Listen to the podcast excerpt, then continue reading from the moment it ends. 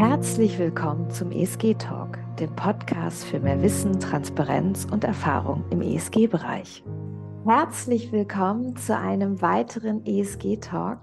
Ich habe heute den wunderbaren Marco Tormen bei mir im Gespräch. Er ist Managing Consultant bei Guidehouse. Und hallo, Marco, wie geht's dir heute? Hallo Stella, ja, guten Morgen. Ja, es, es, es geht gut. Es geht gut. Sehr schön, sehr schön. Du hast uns heute ein, wie ich finde, extrem spannendes Thema mitgebracht, nämlich das Messen von finanzierten Emissionen. Aber bevor wir dort einsteigen, würde ich mich freuen, wenn du einfach ganz kurz ähm, dich nochmal vorstellen würdest, unseren Zuhörern und Zuhörerinnen. Ja, sehr gerne. Ja, hallo, äh, mein Name ist Marco Tormen. Äh, ich bin Managing Consultant bei Guidehouse. Äh, Guidehouse ist ein globales Consulting-Unternehmen. Äh, und ich, äh, ich arbeite im Büro in Utrecht, äh, in den Niederlanden. Und ähm, ja, vor jetzt knapp zwei Jahre bei Guidehouse. Und Guidehouse stellt dann aus das Sekretariat für PCAF, Partnership for Carbon Accounting Financials.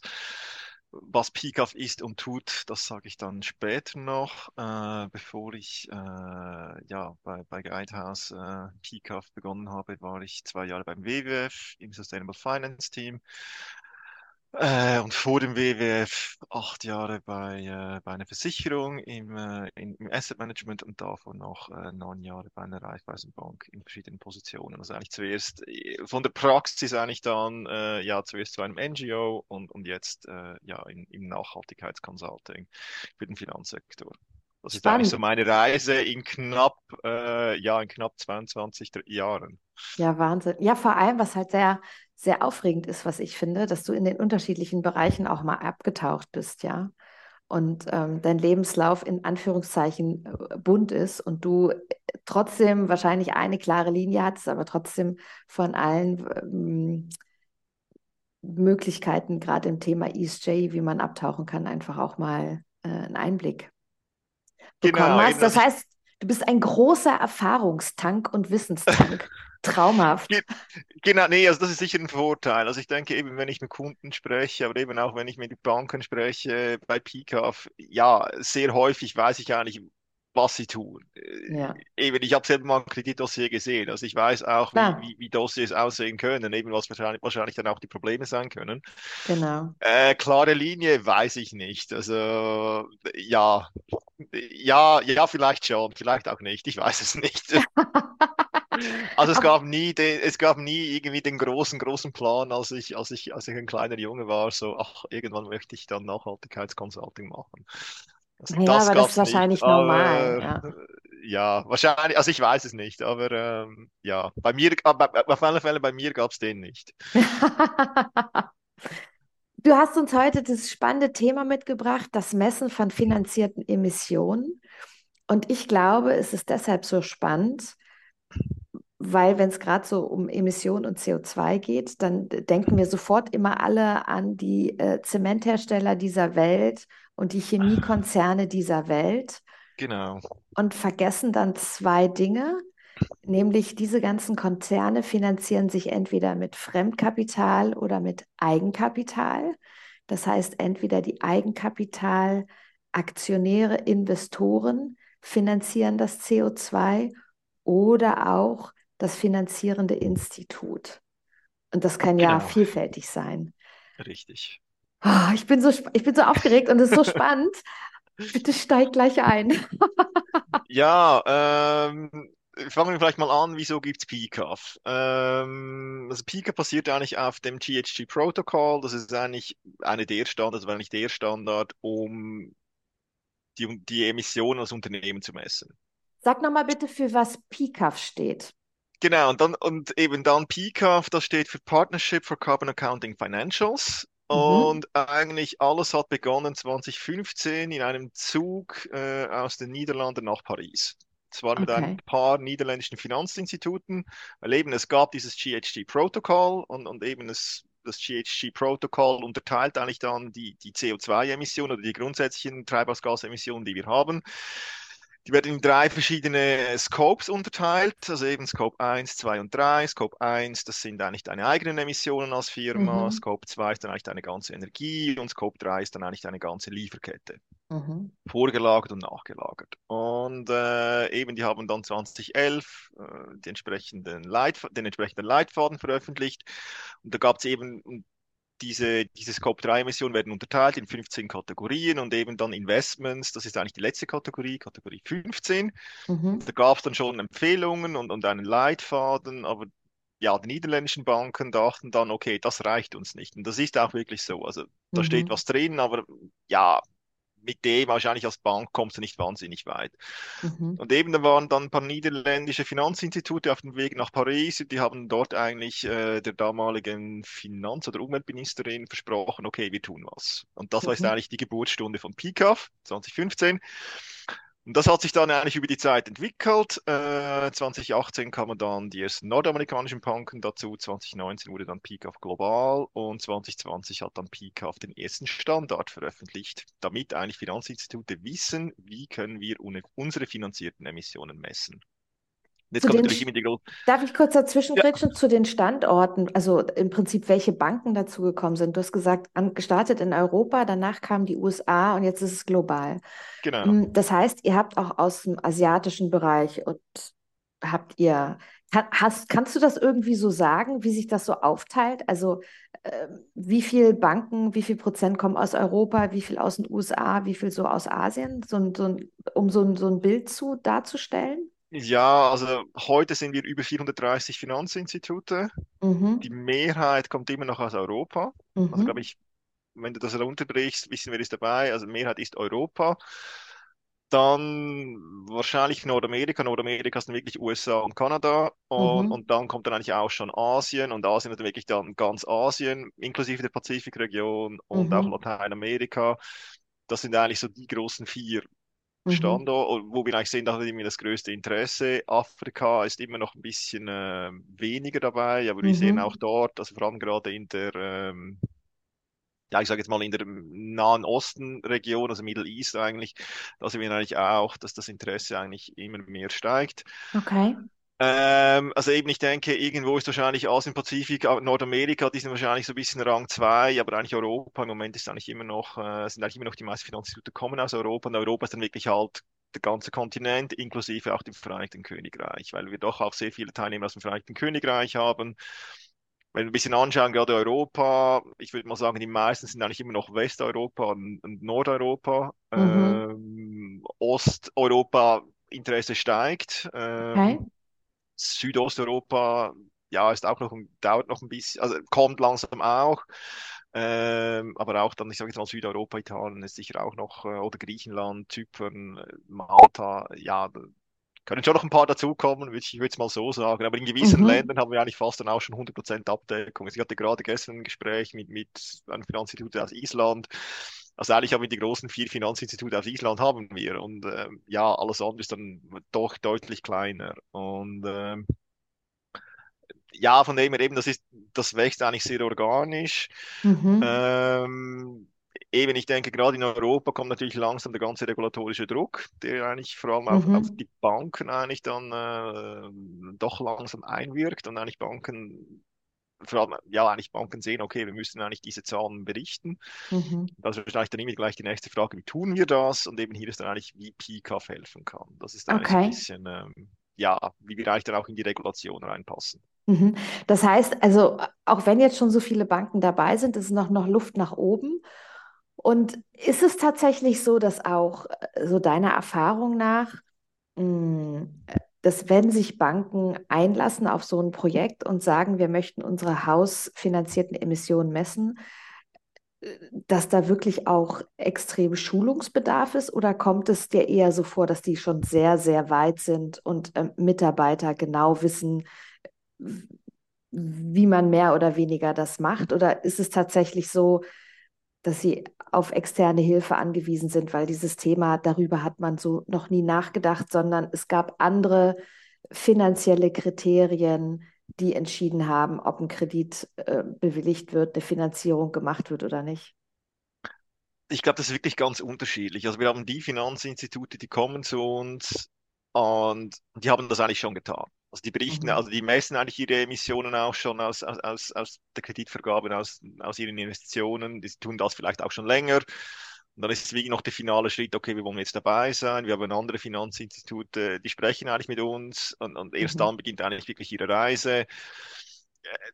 Es gibt eigentlich nicht die ja, das einmalige Vorgehen, wie das ist, ist wirklich, glaube ich, wirklich jedes Finanzinstitut ist anders. Ich würde sicher sagen, wahrscheinlich noch vor ein, zwei, drei Jahren, was wahrscheinlich wirklich auch noch eher noch erklärt, wieso tun wir das eigentlich. Ich glaube, Mhm. heute, also ich glaube, ich denke gerade wahrscheinlich im europäischen Raum ist es eigentlich allen Finanzinstituten klar. Mhm. Ich denke, es ist wahrscheinlich sicher noch mal anders. Ja, ich, ich denke Nordamerika oder wahrscheinlich auch äh, ja, ja, oder in anderen Regionen, also ich weiß halt, muss ich ehrlich sagen, ich weiß auch nicht ganz, wie, ja, wie ist das Bewusstsein für das Thema, aber ich denke, heute Europa ist eigentlich allen klar, sie müssen es tun, Mhm. weil eben, es kommt da wirklich auch die Regulierung, also beispielsweise alle Banken, die eigentlich der Europäischen Bankenaufsicht unterstehen, die müssen im Juni nächsten Jahres die Zahlen haben, Mhm. ob sie wollen oder nicht, musst du berichten. Ähm, Juni also, 2024. ja, ja, Mhm. das kommt. Und, ähm, und oder eben beispielsweise auch die Schweiz. Ich meine, Schweiz ist ja eben ein bisschen so ein Sonderfall, da, da wir ja nicht in der Europäischen Union sind. Das heißt eben viel Regulation, die eigentlich aus der, Euro, aus der Europäischen Regula aus der Europäischen Union ja kommt, gilt ja in der Regel nicht für die Schweiz. Ähm, Mhm. Schweiz hat beispielsweise ja auch entschieden, äh, TCFD, also Task Force for Carbon Disclosure, ähm, ja, also TCFD wird ja eigentlich auch im nächsten Jahr, eigentlich Januar nächsten Jahres, wird das verpflichtend sein. Also eigentlich alle großen äh, Unternehmen, inklusive dem Finanzsektor, werden nach TCFD berichten müssen. Mhm. Das kommt, ob sie es wollen oder nicht. Mhm. Und dann ist natürlich auch wieder die Frage, okay, wie kann ich diese Pflicht, die ich ja eigentlich dann habe als Finanzinstitut, wie kann ich die erfüllen? Und Mhm. da kommt dann Mhm. wieder beispielsweise das TCFD eigentlich dann auch wieder den PCAF-Standard empfiehlt und sagt Mhm. eigentlich, okay, wenn du die finanzierten Emissionen messen und veröffentlichen willst als Bank oder als, als, äh, als, als Asset Manager oder, oder ja, ich sage jetzt mal als, als Asset Owner, also ja, als Besitzer von Vermögen, wenn du das tun musst oder willst, PCAF wäre eigentlich ein Standard für dich, wie du das tun kannst. Und das ist das, was wir dir eigentlich empfehlen.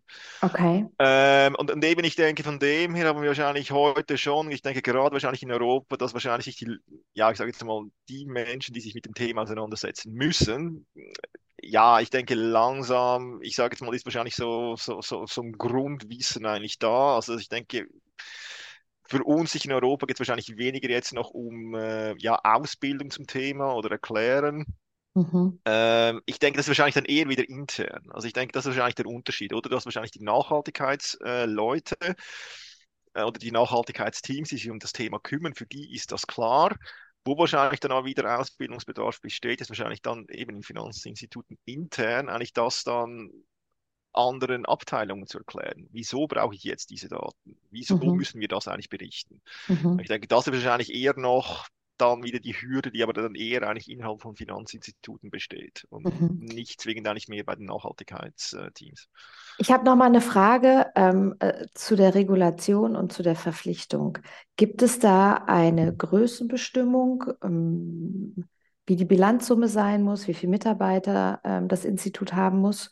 Oder betrifft das dann am Ende des Tages äh, jede Bank und jeden, jeden Vermögensverwalter? Weil du ja auch die Schweiz angesprochen hast. In der Schweiz gibt es ja auch mehrere Vermögensverwalter, die haben vielleicht 20, 30 Mitarbeiter.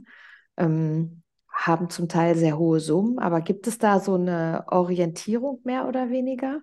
Und ich Also, gehe davon aus, dass beides, ähm, dass beides gewichtigt wird. Also im Prinzip die Emission in der Investition und die Emission auf der Kreditseite, also Eigenkapital und Fremdkapital, oder? ja, also ich muss jetzt ehrlicherweise sagen, ich weiß jetzt nicht, was die Kriterien sind, dass du beispielsweise der Okay, Europäischen Bankenaufsicht unterstehst als Bank. Muss ich ganz okay, ehrlicherweise sagen, ich weiß es nicht.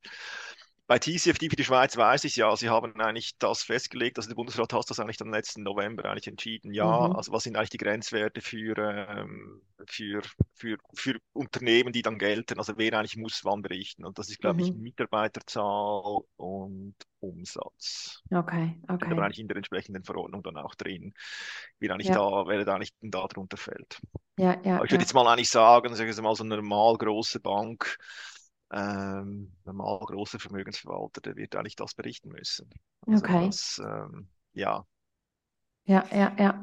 Also okay, das heißt, ähm, es geht für einige los. Sehr gut. Ähm, nimm uns doch mal mit mh, in den Ablauf, auch in die Standards von PICAF. Ja. Ähm, wie wird dann vorgegangen? Also wie, wie muss ich mir das vorstellen? Ähm, gute Frage. Also grundsätzlich ist ja eigentlich mal die Frage, was bist du eigentlich? Also bist du eine Bank? Bist du, bist du ein Vermögensverwalter? Bist du eine Pensionskasse? Bist du eine Versicherung? Und aktuell gibt es zwei Standards von PICAF. Einen für die finanzierten Emissionen. Das ist eigentlich das, was typischerweise eine Bank tut, Mhm. ein, ein Vermögensverwalter tut oder, oder eine Pension, eine Pensionskasse in der Schweiz oder, oder auch in Liechtenstein oder, oder in Deutschland. Das ist eigentlich so das Typische. Eben, das ist dann die Hypothek, die vergeben wird, der, der Mhm. Firmenkredit, äh, die Aktie, die Obligation. Mhm. Das ist das, das ist das, alles in alles dann finanzierte Emissionen. Für die Versicherungen äh, gibt es einen separaten Standard für das, was sie eigentlich in, äh, im, im sogenannten Underwriting tun. Also ist eigentlich das, eigentlich ja die Risikoübernahme. Also eben, du hast ein Auto, das du versicherst als Mhm. Privatperson und eben die Versicherung haftet ja dann für deine Schäden. Eben der, der Fachbegriff dafür ist dann eigentlich eben das Underwriting. Dafür Mhm. gibt es einen separaten Standard, der äh, im letzten November veröffentlicht wurde. Dann nennen wir das dann, äh, ja, sind eigentlich die versicherungsbedingten Emissionen. Mhm. Ähm, das heißt eigentlich für die zwei großen Blöcke eigentlich haben wir jetzt die entsprechenden Standards äh, und, und eben eigentlich, das heißt eigentlich typischerweise dann die Finanzinstitute kommen zu uns und sagen dann eigentlich, okay, wir möchten das jetzt messen und äh, die Standards, die sind öffentlich einsehbar, also die sind Mhm. ähm, öffentliches Gut. Das heißt, jeder kann das eigentlich äh, benutzen, lesen, anwenden. Mhm. Ähm, und dann eben, da kommt eigentlich dann eben PICAF selber, eigentlich als Organisation. Wir sind jetzt seit, äh, seit diesem Jahr sind wir ein, äh, eine Non-Profit-Organisation, äh, registriert in den USA. Und wir unterstützen eigentlich unsere Teilnehmer. Mhm. Das heißt, sie bekommen von uns beispielsweise äh, technische Unterstützung. Das heißt, wenn ein Finanzinstitut dann Fragen hat, eben es gibt Unklarheiten, ja, wie müssen wir jetzt diesen Standard lesen, wie, wie, wie müssen wir das jetzt ganz genau tun, äh, dann können Sie sich an uns wenden und wir unterstützen Sie dann äh, Mhm. bei diesen Fragen. Das ist halt das Problem, sage ich jetzt mal, beim Standard. Ja, Sätze können ja immer unterschiedlich interpretiert werden. Oder Okay. äh, die Dinge sind halt vielleicht nicht immer, nicht immer ganz klar geschrieben ähm, oder eben es, es, es lässt Raum für Interpretationen und eben da ist dann eigentlich da, wo wir dann das Sekretariat unterstützen können und sagen, okay, das musst du dann so und so machen. Oder de Mhm. deine Frage, wie du das berichten musst, machst du so und so. Mhm. Was wir auch gemacht haben beispielsweise ist, wir haben eine Datenbank äh, aufgesetzt mit Emissionsdaten, weil das ist eigentlich dann das große Problem für die meisten Finanzinstitute, äh, Mhm. die entsprechenden Emissionsdaten zu bekommen. Mhm. Ich denke, das können wir dann noch, äh, noch äh, später diskutieren.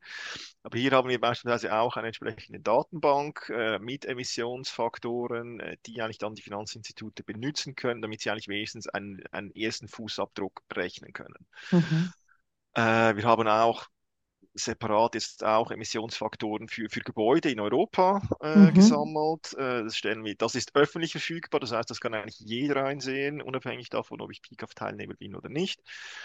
Äh, das heißt eigentlich eben, wir haben ein Teil, das von das, was Pi, von dem, was PICAF tut, das ist öffentlich einsehbar, weil eben das wurde, PICAF wurde sehr lange halt auch von, äh, von gemeinnützigen Stiftungen finanziert.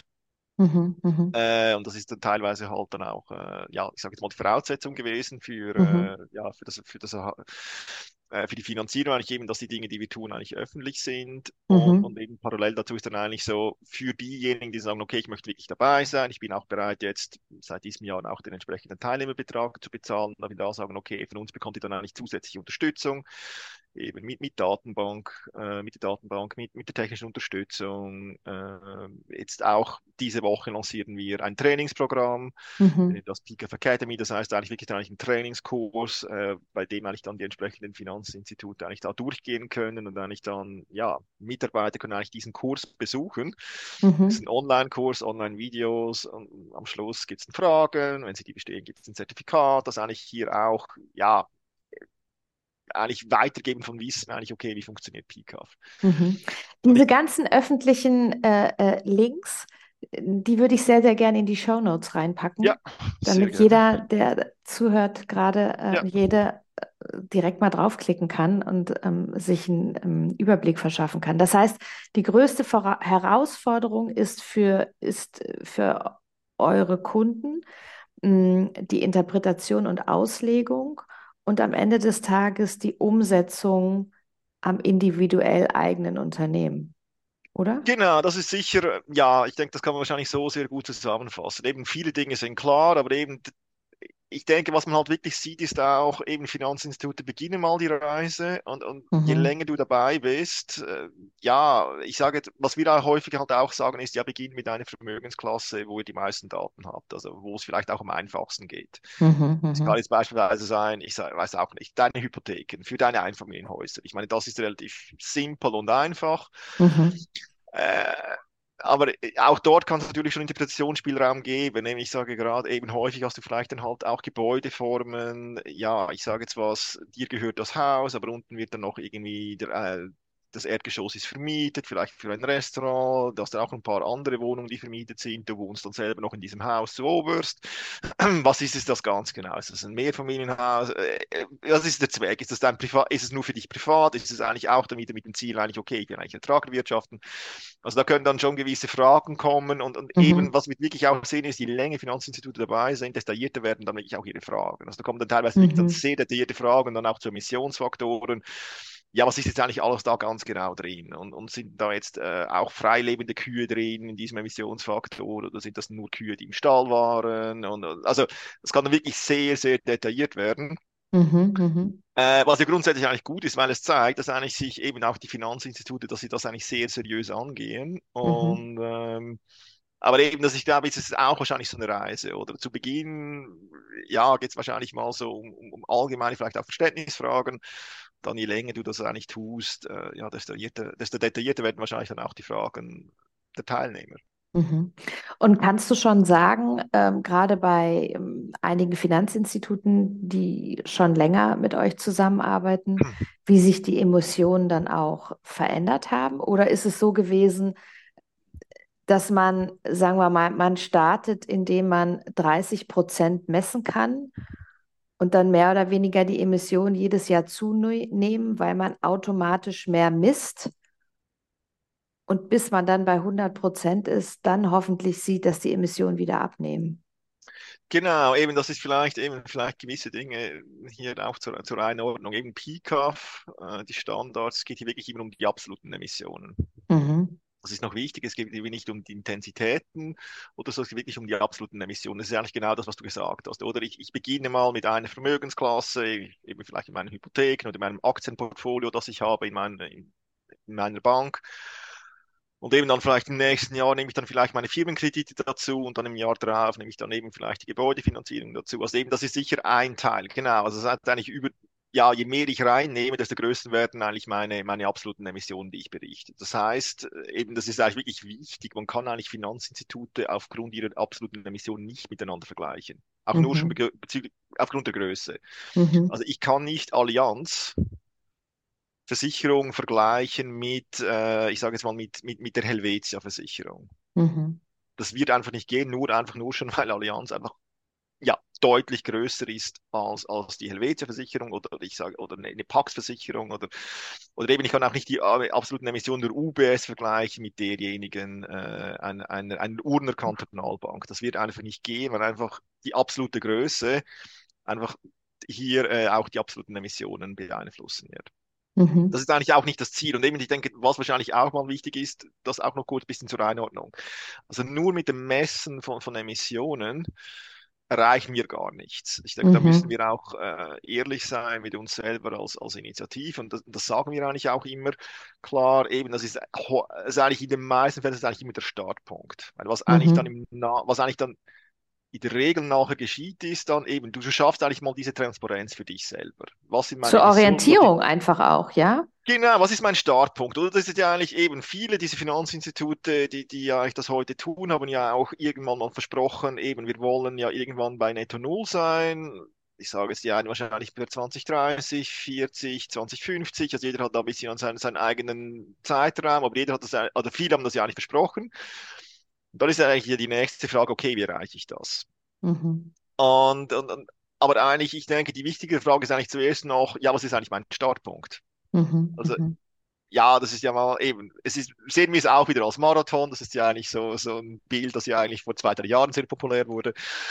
Äh, wenn wir das jetzt eben auch sehen, okay, wir bezeichnen das jetzt mal als Marathon, die, diese, diese, diese Reise, äh, da muss ich ja eigentlich mal wissen, okay, was ist mein Startpunkt? Mhm. Also für, für, wie viele Millionen CO, Tonnen CO2 bin ich, CO2-Äquivalent, bin ich ja eigentlich verantwortlich als Finanzinstitut. Mhm, mh, mh. Und eben hier ist eigentlich das, wobei dir PICAF helfen kann, weil mit PICAF kannst du eben diesen Startpunkt messen.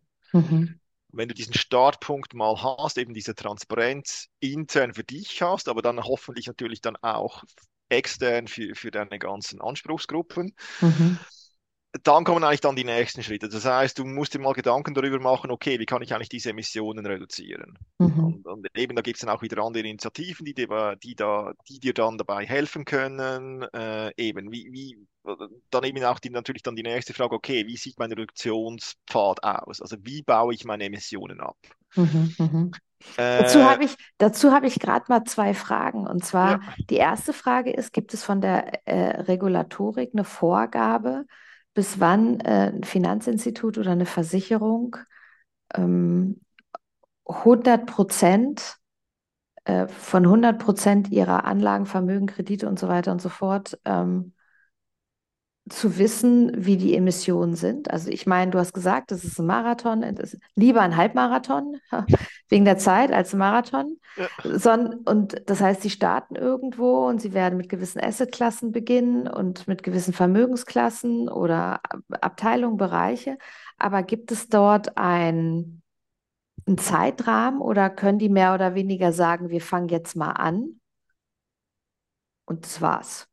Ja, also das heißt, dass dann ein Institut anfängt und keine Ahnung, jetzt zum Beispiel eine Klasse rausnimmt, wie zum Beispiel die Hypotheken von, von irgendwelchen privaten ähm, Privatwohnungen oder Privathäusern und so weiter.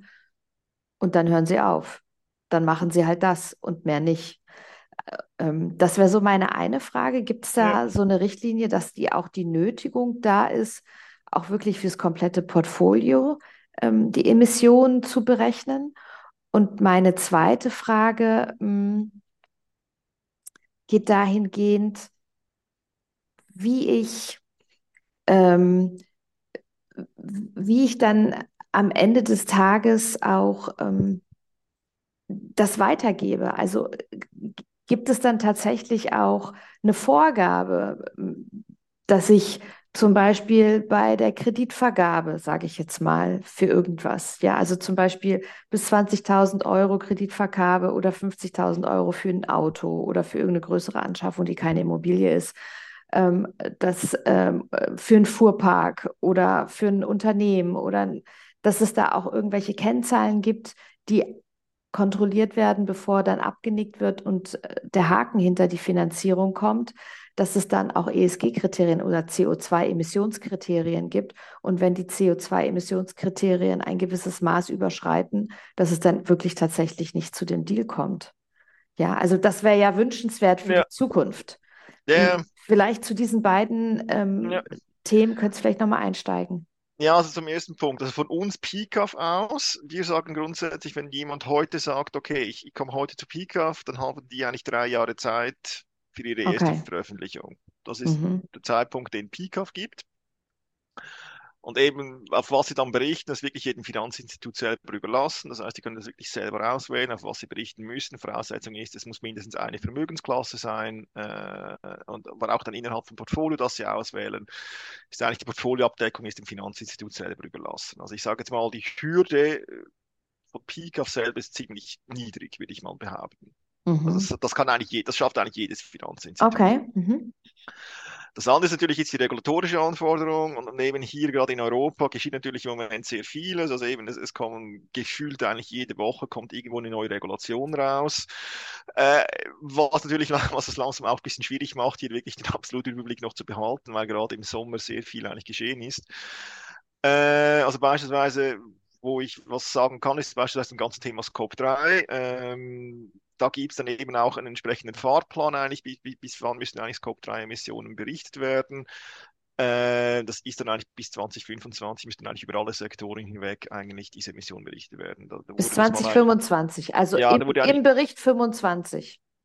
Genau, also es wurde, also eben, es ist vielleicht noch jetzt wichtig, oder? Wenn wir das mal anschauen, was musst du berichten? Also du musst das Finanzinstitut, äh, also eben wenn du auch das GHG-Protokoll anschaust oder eben du PICAF anschaust, also du musst deine Scope 1 und 2 Emissionen deiner Kunden, deine Finanzierung berichten. Das musst du. Mhm. Scope 3 ist, du solltest. Mhm. Das ist keine Pflicht. Mhm. Dazu habe ich, ich, noch ich, dazu habe ich jetzt nochmal gleich eine Frage. Ja. Wenn ich ein Kreditportfolio habe ja. äh, und die Unternehmen sind alles Zementunternehmen, also mit ja. einem hohen CO2, äh, mit einer hohen CO2-Emission, in welchen Scope fällt die denn rein? In Geschäftsmodell, Bank und Versicherung? Äh, also eben, ich sage jetzt, nehmen wir an, Bank finanziert äh, Zementunternehmen, ähm, ich meine, da musst du eigentlich anschauen, okay, was berichtet mir das, das Zementunternehmen selber? Und ähm, also ich bin jetzt kein Experte für Zementproduktion. ja, aber es gibt ja auch, es gibt ja auch drei. Also so ein klassisches Unternehmen hat, ich produziere sehr, sehr, sehr viel CO2. Ich ja. auch für das CO2 produzieren sehr viel Strom. Der wird genau. auch nochmal CO2 produzieren. Und für den Abbau von irgendwelchen Steinen wird auch nochmal CO2 produziert. Genau, das ist dann genau. Scope 3. Ja. So, wupp. Bloß, welcher Scope von diesem Zementunternehmen 1, 2 und 3 gehört dann in die Bankemission? Alle drei. Also grundsätzlich sind eigentlich ah. alle, also für die Bank ist eigentlich für alle drei verantwortlich. Das ist mhm. eigentlich ja der Punkt, oder? Weil mit deinem Kredit machst du das ja eigentlich erst möglich. Das heißt, das ist deine Verantwortung dann anteilsmäßig, das ist auch noch wichtig. Also du bist nicht für alles verantwortlich, wenn noch andere Banken ebenfalls Kredite gegeben haben. Also ich mache immer das gleiche Beispiel. Wenn du 10% der Aktien von Shell besitzt, dann musst du, bist du auch für 10% der Emissionen von Shell verantwortlich. Mhm. Das ist eigentlich so die grundsätzliche Logik. Oder? Und da geht es darum, eigentlich mal einerseits herauszufinden, was ist dein Anteil, also wie viel bist du eigentlich verantwortlich bei diesem Unternehmen. Dafür gibt es die entsprechenden Formeln. Und daneben grundsätzlich als Bank musst du dann eigentlich die entsprechenden Emissionen berichten deiner Kunden. Und jetzt kommt eigentlich das große Problem. Weil du bist eigentlich auf deine Kunden angewiesen als Bank. Mhm. Das heißt, deine Kunden müssen dir eigentlich ihre Emissionen berichten. Mhm. Und hier kommt eigentlich das große Problem. Äh, viele, jetzt kommen wir eigentlich dann rüber eigentlich in die, in die Realwirtschaft. Eigentlich, ich sage jetzt mal, die großen Unternehmen, die börsenkotierten Unternehmen, die haben in der Regel eigentlich diese Daten, die mhm. berichten die, also die findest du dann wahrscheinlich über, über einen, einen Datenanbieter deiner Wahl. Ähm, Problematisch wird es dann vor allem eigentlich bei den KMUs. Mhm. Und ich denke, je kleiner das KMU, desto eher eigentlich wird wahrscheinlich die Frage sein, von was sprecht ihr eigentlich? Mhm. Und das ist wahrscheinlich auch das größte Geschäft. Das ist wahrscheinlich auch das größte Geschäft für so eine Durchschnittsbank, die KMUs, oder? Ge also, genau, also wahrscheinlich jetzt, ja genau, also wahrscheinlich die Anzahl Geschäfte, ja. Wenn du wahrscheinlich dann wieder reinschaust, wer ist eigentlich für deine CO2-Emissionen oder deine Treibhausgasemissionen verantwortlich? Wahrscheinlich nein. Wahrscheinlich, mhm. also das sind dann vielleicht fünf oder zehn Unternehmen. Ist, ist wahrscheinlich mhm. für jeden ein bisschen anders. Aber eben, das ist eigentlich meistens auch dann der Vorteil, oder? Wenn du mal so eine erste Berechnung gemacht hast, das ist dann mhm. eigentlich für dich so mal eine erste Standortbestimmung. Weil dann siehst du beispielsweise, also du hast vielleicht schon eine Ahnung. Also du weißt ja vielleicht schon, okay, wer könnte es sein? Welche Sektoren könnten es sein, die mhm. wir in mhm. unserem Portfolio haben? Aber dann hast du also wirklich dann, siehst du die Zahlen, da kannst du wirklich dann sagen, okay, mit wem muss ich wirklich sprechen? Wer ist für meine Emissionen verantwortlich? Von wem brauche ich eigentlich jetzt wirklich bessere Daten? Weil das ist eben eigentlich eben, das ist wirklich eigentlich das große, das größte Problem, das wir wahrscheinlich haben, ist Datenverfügbarkeit. Mhm. Weil eben ich weiß, natürlich weiß ich, wie viel Kredit habe ich gegeben, äh, ich, ich, ich kenne die Bewertung des Unternehmens, das ich finanziert habe. Die Dinge weiß ich, aber ich weiß wahrscheinlich sehr wenig mhm. über die Emissionen des Unternehmens, das ich finanziere. Weil mhm. häufig auch das Unternehmen selber sehr wenig über seine eigenen Emissionen weiß. Weil, weil natürlich für viele Emissionen, nehmen wir ein Beispiel, Kleiderproduktion. Mhm. Meine Kleiderproduktion heute typischerweise geschieht irgendwo in Asien. Mhm. Das ist die Realität. Das heißt, ich müsste eigentlich, und das ist dann Regel ja nicht dein eigener Betrieb, sondern es ist ja irgendwie ein Unternehmen, das du dass das für dich produziert. Also es ist ja nicht mhm. mal dein eigenes. Also es ist outgesourced, genau. Outgesourced, genau. Das ist mal ein Problem. Dann das zweite Problem ist, du musst die Ware, muss ja dann irgendwie von Asien nach Europa kommen. Transport, genau. Transport, nehmen wir an, wahrscheinlich mit dem Schiff, das ist wahrscheinlich die häufigste Variante. Mhm. Das heißt, müsstest du dann von deiner Reederei wissen, Mhm. Was ist der Fußabdruck des, äh, des, des Schiffs, wo mein mhm. spezifischer Container drauf war? Mhm. Nehmen wir an, der Container kommt in Rotterdam an. Rotterdam wird wahrscheinlich dann irgendwo mal in mein Logistikzentrum gehen. Äh, wo, je nachdem, wo das ist, habe ich dann wieder ein anderes Transportunternehmen, das dann mit dem, das wahrscheinlich dann mit dem Lastwagen dorthin fährt. Mhm. Dann geht es eigentlich von diesem Logistikzentrum, geht es ja dann in die verschiedensten Geschäfte raus. Mhm. Das ist vielleicht wieder dann ein anderes Transportunternehmen, das diese Feinverteilung übernimmt. Mhm. Und eigentlich von dieser ganzen Lieferkette müsstest du eigentlich wissen, was sind die Emissionen, die in dieser Lieferkette entstanden sind. Das ist ja nur mal die Produktion und der Vertrieb. Das bin dann nicht mal eigentlich, okay, wie kommen eigentlich meine Rohstoffe, also mhm. jetzt mal Baumwolle oder was immer das auch ist, wie kommt das eigentlich überhaupt in meine Fabrik mhm. irgendwo in Asien? Mhm. Also eben dann, das ist eben eigentlich, und deshalb ist es eigentlich eben, deshalb haben wir beispielsweise gerade für Scope 3 Emissionen, haben wir eigentlich sicher einer der Gründe, wieso eigentlich gesagt oder entschieden wurde, okay, Scope 3 Emissionen solltet ihr berichten als Finanzinstitut, aber ihr müsst es nicht. Mhm. Weil eben gerade die Datenlage für Scope 3 Emissionen extrem dünn ist. Mhm. Jetzt nochmal vom Verständnis. Ist es so, dass wenn ich was outsource, dass das dann in den Scope 3 Bereich fällt? Äh, für mich als, als Realwirtschaftsunternehmen ja. Also wenn ich jetzt Apple, nehmen wir Apple als, als gutes Beispiel, eben wissen wir eigentlich alle, Produktion ist bei Foxconn, irgendwo in China. Ja, das ist eigentlich die Scope 3. Mhm, deshalb ist, des, mhm. und deshalb ist ja eben gerade, eben, wieso sind gerade Tech-Unternehmen so beliebt für Nachhaltigkeitsprodukte? Weil klar, sie haben einen sehr tiefen Abdruck sehr tiefen Fußabdruck. Weil sie alles Klar, outgesourced haben. es ist alles outgesourced. Eben, ich meine, du hast ja. ein paar Geschäfte, du hast deinen Hauptsitz, der ist wahrscheinlich heute ein, ein klimaneutrales äh, Gebäude, eben vielleicht sogar negative Emissionen, mhm, alles wunderbar. Mhm. Aber eigentlich deine ganze komplette Produktion ist eigentlich ausgelagert, ist eigentlich nicht dein eigenes. Mhm, mhm, mhm. Aber ja, besteht da nicht auch die Gefahr? Ja, genau. Also besteht da nicht auch so ein bisschen die Gefahr, dass man, äh, wenn man, wenn man heute als Unternehmen der Meinung ist, ja, ja, ähm, ich habe eine hohe Emission, möchte mich aber ESG-technisch, also so ein, so ein schönes Greenwashing, ja, Greenwashing durch, durch Outsourcing, mm, dass ich dann mehr oder weniger äh, die Sachen outsource, gerade äh, wenn ich Produktionsstätten habe oder Verantwortung abgeben will, die in Regionen sind, in denen die Themen Umwelt und ESG vielleicht nicht dem europäischen Standard entsprechen.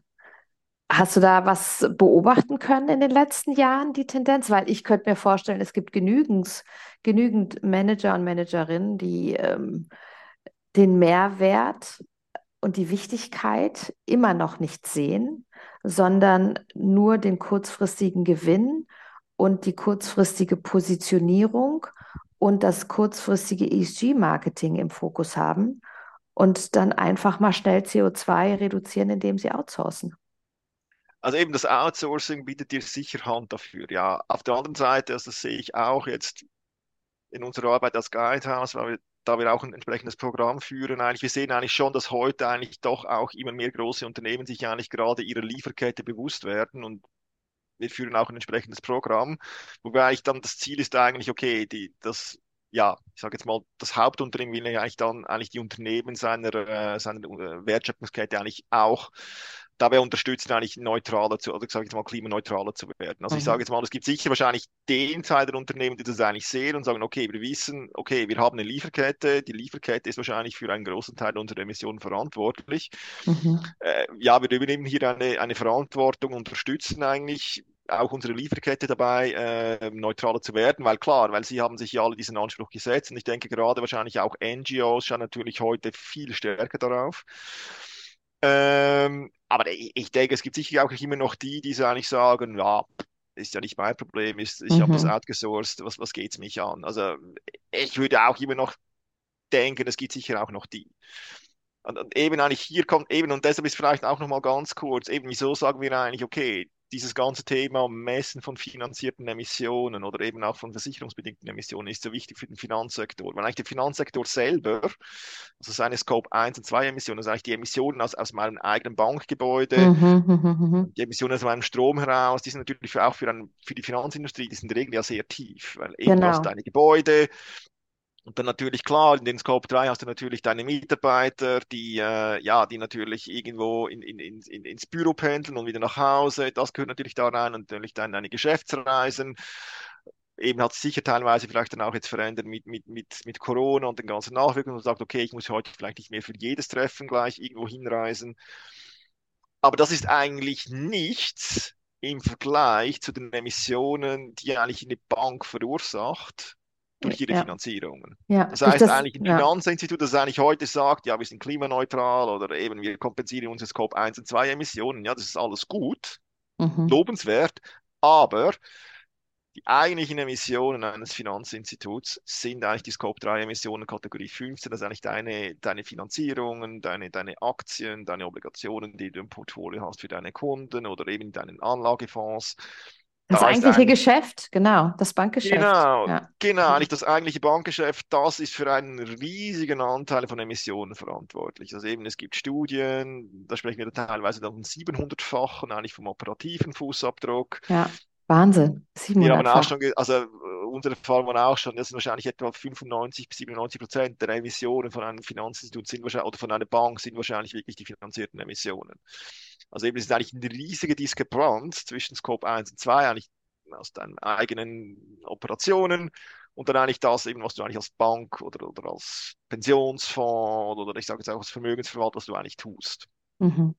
Und deshalb eben ist es eigentlich so zentral, weil eben auch hier eigentlich, oder, äh, ja, es gibt eigentlich, ja, wir können es auch Lieferkette jetzt nennen, eben ist vielleicht ein bisschen der falsche Ausdruck für ein Finanzinstitut in dem Mhm. Zusammenhang, aber eigentlich eben das Geld, das du eigentlich als Bank deinen Kunden zur Verfügung stellst, das Geld hat eine Klimawirkung. Mhm. Die kann dann eben entweder positiv sein oder eben die kann natürlich negativ sein, je nachdem, Mhm. wie, wie es dann halt das Unternehmen investiert. Mhm. Und eben wenn es Mhm. dann halt ein Zementwerk ist, klar, wir brauchen Zement für, für Tunnelbau und so. Also ja, eben gewisse Dinge können wahrscheinlich schlecht substituiert werden. Aber nichtsdestotrotz, ja, mit deiner Finanzierung übernimmst du eigentlich auch eine, eine, eine Verantwortung. Mhm. Mhm. Mhm. Ja, das stimmt, das stimmt. Das war eigentlich ein wunderschönes Schlusswort. Trotzdem möchte ich dich noch nicht gehen, trotzdem möchte ich dich noch nicht gehen lassen, Marco. Ähm, und zwar habe ich drei Fragen in meinem Podcast, die ich immer stelle. Die erste, gibt es ein Buch, einen Link, ähm, einen Podcast, äh, irgendwas, einen Artikel, auf den du verweisen möchtest, der für unsere ZuhörerInnen einfach sehr, sehr spannend wäre? Vielleicht auch nochmal vertieft in das Thema einzusteigen, also mit Sicherheit euren öffentlichen Bereich bei PICAF. Ähm, Aber gibt es noch was anderes, was du empfehlen kannst und was wir natürlich ähm, in die Shownotes stellen? Also ich, es ist kein Buch, aber es ist eine Initiative, äh, Science-Based Target Initiative. Ich, ich denke, die einen oder anderen werden es vielleicht kennen oder auch schon gehört, davon gehört haben. Das ist eigentlich dann quasi der nachfolgende Schritt von PCAF. Also mit PCAF misst du deine Emissionen, veröffentlichst die. Und eigentlich der nächste Schritt in der Nachhaltigkeitsreise wäre dann eigentlich, okay, wie, wie, wie sehen meine Ziele aus? Wie kann ich, Mhm. ja, wie kann ich meine Netto-Null-Ziele erreichen? Und hier ist eigentlich SBTI eigentlich eine der Initiativen, die dir dabei helfen kann, eigentlich, ja, diesen Schritt dann auch zu gehen. Mhm. Äh, von dem her würde ich mal denjenigen, die, da, die noch nie da reingeschaut haben, würde ich das sicher mal empfehlen, schaut da mal rein. Okay, sehr gut, sehr gut. Meine zweite Frage geht dahin, ähm, ESG-Investitionen und der ganze ESG-Investing-Markt. Äh, was siehst du da noch auf uns zukommen in den nächsten zehn Jahren? Was ist, wa- oder vielleicht konkretisiere ich das auch, was ist, glaube ich, für dich so das, das, das Wichtigste, auch was in den nächsten zehn Jahren, zehn Jahren kommen muss? Zu wissen, was ist meine positive Wirkung. Mhm. Weil, eh, also eben, ich glaube, das wurde wahrscheinlich, eben, das wurde schon zu, zu Genüge diskutiert, eben wenn wir teilweise diese Nachhaltigkeitsfonds ja auch anschauen. Teilweise Mhm. sehen wir Namen da drin, wo wir uns ja auch, wo wahrscheinlich sich jeder denkt, was genau hat das mit Nachhaltigkeit zu tun. Mhm. Eben haben sie wahrscheinlich auch schon ein bisschen angeschnitten, wieso das wahrscheinlich dann auch halt vielleicht drin sein kann. Also ich Mhm. denke hier, also grundsätzlich ist ja sicher löblich, dass man sagt, okay, wir wollen eigentlich Produkte dem Kunden verkaufen, die eigentlich äh, was fürs Klima tun wollen oder auch dann für die Biodiversität, für die Nachhaltigkeit. Äh, ich denke, das ist per se sicher mal gut und löblich. Aber dem ich denke, hier wäre wahrscheinlich halt auch wichtig, ähm, dass wir uns mehr Transparenz darüber schaffen. Okay, ist das wirklich dann auch so? Also geschieht wirklich was Positives mit meinem Geld? Mhm. gefühlt würde ich halt schon sagen, ich bin mir nicht bei jedem Produkt sicher, ob das wirklich so ist. Mhm, mhm. Also ich denke, hier müsste eigentlich schon auch noch mehr eigentlich, ja, ich sage jetzt wirklich die positive Wirkung eigentlich dabei rauskommen bei, bei, bei nachhaltigen äh, Investitionen. Und ich Mhm. denke, das ist das, was ich bis zu einem großen Teil vermisse und ich denke, ich bin hier nicht alleine. Mhm, mhm, mhm. Ja, also es wäre natürlich halt sehr, sehr spannend, ja, wenn ich über bei jedem Fonds zum Beispiel, in den ich investiere oder ähm, jedes Spezialmandat oder Mandat grundsätzlich, ähm, dass ich dann eine Aussage hätte, ähm, mit diesem Portfolio oder mit diesem Fonds erreichen wir das 1,5 Grad Ziel. Ja. Genau, und es gibt auch schon Beispiele, also es gibt schon Unternehmen, die das tun. Also Mhm. ich sage jetzt mal, Glow Balance hat ja eigentlich so, so, so eine Lösung ja eigentlich aufgestellt, so eine IT-Lösung, die das eigentlich ja doch schon mal ziemlich viel Transparenz schafft. Mhm. Mhm. Ja, Ob das ist schon perfekt, genau. ob es jetzt schon perfekt ist, weiß ich nicht, aber ich, ich denke, das ist sicher die Richtung, wie es gehen kann. Und ich denke, Ja. da würde ich schon sagen, wahrscheinlich, ich sage jetzt mal, die traditionelle Bank hat da sicher noch ein bisschen, oder auch der traditionelle Vermögensverwalter hat hier sicher noch einen gewissen Aufholbedarf, Aufholbedarf Noch Puffer nach oben. Genau, nennen wir es mal so. Nennen wir es doch mal so. Oh Mann. Und, im Sa und äh, meine dritte Frage ist immer, ähm, gibt es einen Wunsch im Thema ESG, ähm, was du jetzt so rausrufen kannst in die Welt, was du dir wünschen würdest, was, was die Menschen sich bewusst werden, machen, tun im Thema Ähm, ESG? wir müssen schneller sein. Ja. Wir müssen schneller sein, wir müssen konsequenter sein, weil, ja, ich meine, wir haben uns eigentlich mal als Welt das Ziel, als Welt das Ziel gesetzt, 2050 sind wir klimaneutral. Das lässt uns jetzt nach knapp 26 Jahre. Hm. Äh, wir sehen heute wahrscheinlich schon langsam, äh, ja, was auf uns zukommt. Also eigentlich all diejenigen, die sagen, ja, äh, das war schon immer so, Wetter hat sich immer verändert. Äh, ja, ja, ja, das ist sicher korrekt, aber also ich bin jetzt 44, also ich denke, ja, ich sage jetzt mal, der Sommer vor 20 Jahren waren noch anders. Äh, ich sage jetzt auch die Winter vor 20 oder ja, ich auch vor Die 30 Jahren Schnee, Extremwetter, aber die, Winter. Aber genau. eben, wir sehen extremere Wetter, aber eben, ich würde sicher sagen, wir sehen definitiv, dass extreme Wetterereignisse sich häufen und auch dann in der Wirkung viel stärker sind, als sie Mhm, das mhm, wahrscheinlich noch vor 20, 30 Jahren waren. mhm. Und äh, ja, ich, ich denke auch immer, ja klar, wir in Europa, Westeuropa, bis zu einem gewissen Grad, wir können uns das wahrscheinlich leisten, weil wir können uns dagegen versichern, wir haben das Geld, um, um weitere Schutzmaßnahmen zu bauen, alles kein, also ich sage nicht, das ist kein Problem, aber Es wirkt Grad, zumindest für viele so, ja? Das ist genau, genau, das ist genau die Sache. Es wirkt für viele genau. so. Aber eben, ich sage jetzt nur schon, Südeuropa wird wahrscheinlich je länger, je mehr darunter leiden. Und, und eben, wir haben es gerade gesehen jetzt in Libyen. Ähm, also eben, ich denke, es sind vor allem gerade die, die Länder, die eigentlich heute schon zu wenig Ressourcen haben oder ja, die eigentlich äh, heute schon mehr als genug andere Probleme haben, die Ja, eigentlich ja. wahrscheinlich am meisten darunter leiden werden. Mhm. Also von Das, dem her, wir wissen, es kommt was auf uns zu und ich denke, von dem her wäre es sicher wünschenswert, wenn wir, äh, ja, wenn wir uns allen, vor allem gerade die Unternehmen, äh, doch da ein bisschen einen Zacken zulegen würden ja, und ja, ja. äh, ja, sich eigentlich nicht nur versprechen, sondern wirklich auch langsam was liefern. Und, ich denke gerade auch bei Banken und Versicherungen nicht nur auf den Dingen, die, ich sage jetzt mal, einfach zu erreichen sind Mhm. und ähm, ja, die ich vielleicht sowieso getan habe, hätte, sondern vielleicht wirklich auch äh, ja, sich langsam um die Themen kümmern, wo es vielleicht doch halt auch mal wehtut als Finanzinstitut. Aber ich denke, das wäre wahrscheinlich dann auch halt gleichzeitig wir als Investoren oder ja, dass wir uns vielleicht auch bewusst werden, dass äh, ja, ich sage jetzt mal wahrscheinlich gewisse Renditen äh, vielleicht in Zukunft so nicht mehr geben wird, ähm, weil ja, wir alle, also ja, weil wir eigentlich ja eigentlich gleichzeitig erwarten, dass eigentlich ja sich die Industrie anpasst, dass eben gewisse Dinge werden vielleicht irgendwann halt nicht mehr da sein. Mhm. Naja, und ich glaube, was man auch, ich glaube, immer noch unterschätzt, ist das Stichwort Klimaflüchtlinge.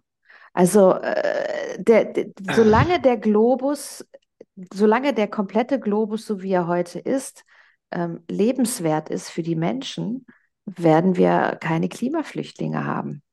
Wenn das aber nicht mehr der Fall ist, werden wir Klimaflüchtlinge haben. Und die Menschheit ist ja nach wie vor am Wachsen und am rasant wachsen und nicht am Abnehmen, ja.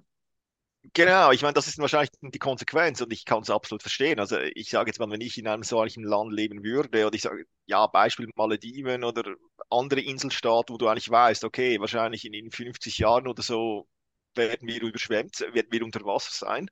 Mhm. Und dass die Menschen irgendwo hin müssen, ist klar. Oder mhm. ich denke jetzt eben, wenn Gebiete in Indien einfach nicht mehr bewohnbar sein werden, weil es einfach zu heiß ist. Oder in Afrika, genau. Afrika oder vielleicht auch schon in Südeuropa. Also ich meine, das, das kann auch wahrscheinlich vielleicht bei uns in Europa geschehen, dass es vielleicht irgendwann mhm. Regionen in Spanien oder vielleicht genau, in Süditalien, genau. Griechenland geben wird, wo man sagen kann, okay, im Sommer kannst du da eigentlich nicht mehr leben. Ja, ja, ja, ja. Und äh, ja, was machen wir mit den Menschen? Ich meine, sagen wir dann, na ja, hast halt Pech gehabt, dass du halt da lebst, schau halt selber, wie du mit klarkommst. Mhm. Ähm, oder sagen wir eigentlich, okay, eigentlich, äh, ja, sind wir eigentlich alle zusammen in, in, ja, in diesem gleichen Boot drin und irgendwie müssen wir zusammenschauen, wie da, ja, wie wir irgendwie da rauskommen wieder. Ja, also, ja. aber ja, also ich meine, das wird wahrscheinlich dann einfach eine Konsequenz davon sein. Mhm. Ah, lieber Marco, ich könnte stundenlang mit dir noch weiter plaudern und erzählen. Genau, genau. Vielen lieben Dank für dieses wirklich ähm, sehr spannende Gespräch und ähm, super wichtiges und spannendes Thema und für deine Arbeit und dass du da dran bist. Und wollen wir mal hoffen, dass es in den nächsten zehn Jahren, dass wir oder in fünf Jahren schon einen deutlichen Schritt nach vorne machen und das Bewusstsein der Menschen dahin geht, dass sie jetzt wirklich mal jetzt mal Gas geben.